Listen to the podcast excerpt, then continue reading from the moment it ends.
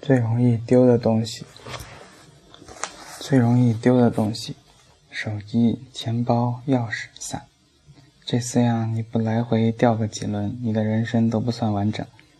有次雨天打车打不着，千辛万苦拦到辆还有客人的，拼车走。当时我晚饭喝白酒喝晕，上车说了地点就睡着，醒来的时候发现自己钱包掉脚底。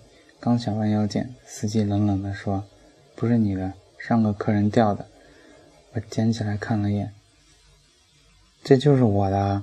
司机坚持说：“不是你的，你说说里面多少钱？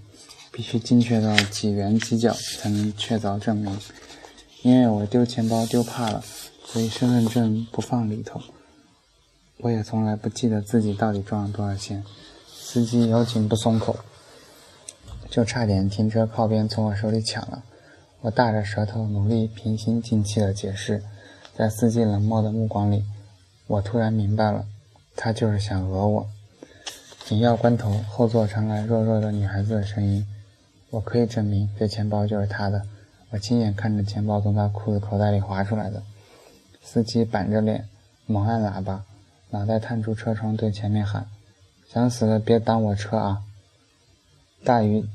大雨天骑什么电动？赶着投胎换辆桑塔纳是吧？下车后，我踉踉跄跄走了几步，突然那女孩追过来，怯怯地说：“你的钥匙、手机和伞。”我大惊：“怎么在你那儿？”女孩说：“你落在车上呢。”当时雨还在下着，女孩手里有伞，但因为是我的，她没撑。我也有伞，但在她手里，我撑不着，所以两人都淋得像落汤鸡。我说：“哈哈哈，你不会是个骗子吧？”女孩小小的个子在雨里瑟瑟发抖，说：“还给你。”我接过零碎，她立刻躲进公交站台的雨棚。大概因为她跟我目的地不同，要还我东西，所以提前下车了。我大声喊：“这把伞送给你吧！”女孩摇摇头。后来她变成了我的好朋友，她叫姚吉。我喊她妖姬。他经常参加我们一群朋友的聚会，但和大家格格不入，性格也内向。无论是 KTV 还是酒吧，都缩在最角落的地方，双手托着一杯柠檬水，眨巴着眼睛听所有人的胡吹乱侃。这群人里，毛毛就算在路边摊吃烧烤，兴致来了也会蹦上马路牙子跳一段民族舞。当时把妖姬震惊的手里的烤串肉都掉下来了。这群人里，韩牛唱歌只会唱《爸爸的草鞋》，一进 KTV 就连点十遍，唱到痛哭流涕才安逸。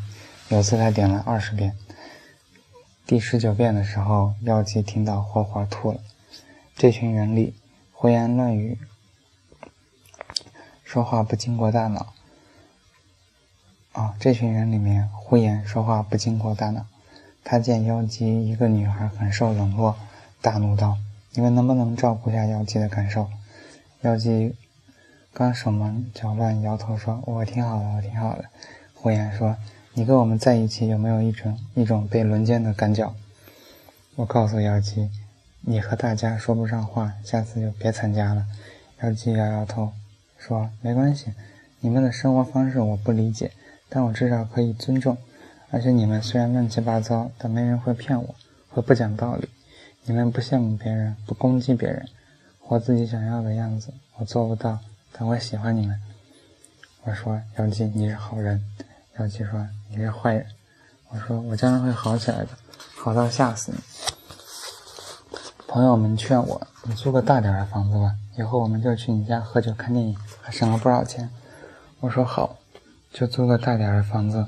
大家欢呼雀跃，一起帮我搬家，东西整理好以后。每个人塞红包给我，说就当大家租的。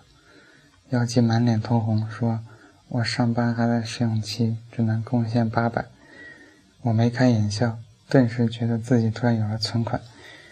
一群人扛了箱啤酒，还没等我把东西整理好，就已经胡吃海喝起来。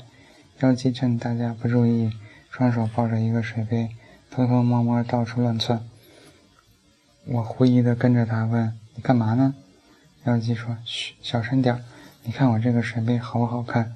斑点狗了呢。”我说：“一般好看吧。”妖姬说：“大家都乱用杯子喝酒，这个是我专用的，我要把它藏起来，这样别人就找不到，不能用我的了。下次来我就用这个，这是我专用的。”他扬起脸，得意地说：“我贡献了八百块呢，这屋子里也该有我专用的东西了。”说完，他又开始抱着水杯到处乱窜。大家喝多了，东倒西歪，趴在沙发上、地板上，一个一个昏睡过去。我去阳台继续喝着啤酒，看天上有星空闪烁，想起一些事情，心里很难过。妖姬蹑手蹑脚的走近，说：“没关系，都会过去的。”我说：“你知道我在想什么吗？”妖姬说：“在想别人呗。”他指着我手里问：“这是别人寄给你的明信片吗？”我说：“我打算寄给别人的，但想想还是算了。”我说：“妖姬，你会不会变成我女朋友？”妖姬翻个白眼，跑掉了。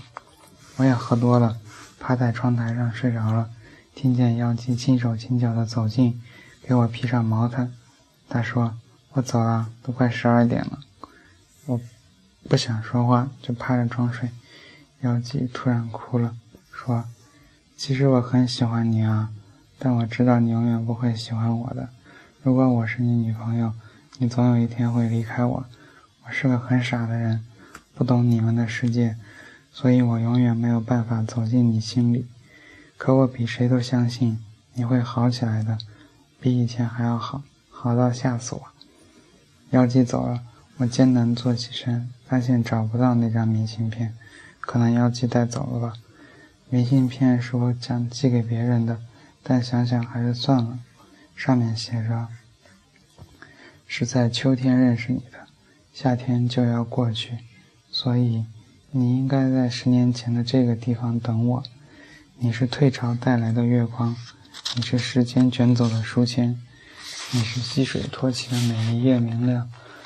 我希望秋天覆盖轨道，所有的站牌都写着八月未完。在季节的列车上，如果你要提前下车，请别推醒装睡的我。这样我可以沉睡到终点，假装你不知道，假装不知道你已经离开。我抬起头，窗外夜深，树的影子被风吹动。你如果想念一个人，就会变成微风，轻轻掠过他的身边，就算他感觉不到。可这就是你全部的努力。人生就是这样子，每个人都变成各自想念的风。后来我离开南京。走前，大家又凑了笔钱，说给我付这里的房租。我说没人住，为什么还要租着？管川说你出去多久，我们就给你把这房子留多久。你老是丢东西，我们不想让你把我们都丢了。我到处游荡，搭车去稻城，半路抛锚，只好徒步，走到日落时分才有家旅馆，可惜床位满了。老板给我条棉被。我裹着棉被躺在走廊上，看见璀璨的星空，正喝着小二曲呢。管春打电话给我，闲聊着提到妖姬。管春说，妖姬去过酒吧，和他家里介绍了一个公务员结婚了。我不知道他生活的如何。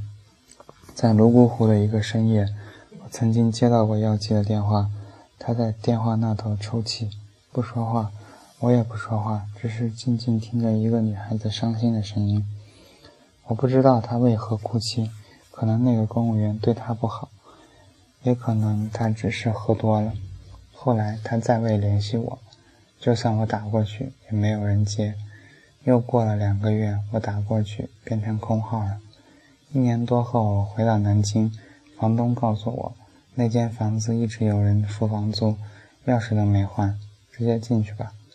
一年多，我丢了很多东西，可这把钥匙没有丢。我回到家里，里面满是灰尘，我一样一样整理，一样一样打扫。在收拾橱柜时，把所有的衣服翻出来，结果羽绒服中间夹着一个水杯，斑点狗的水杯。我从来没有找到过妖姬的杯子在哪里，原来在这里。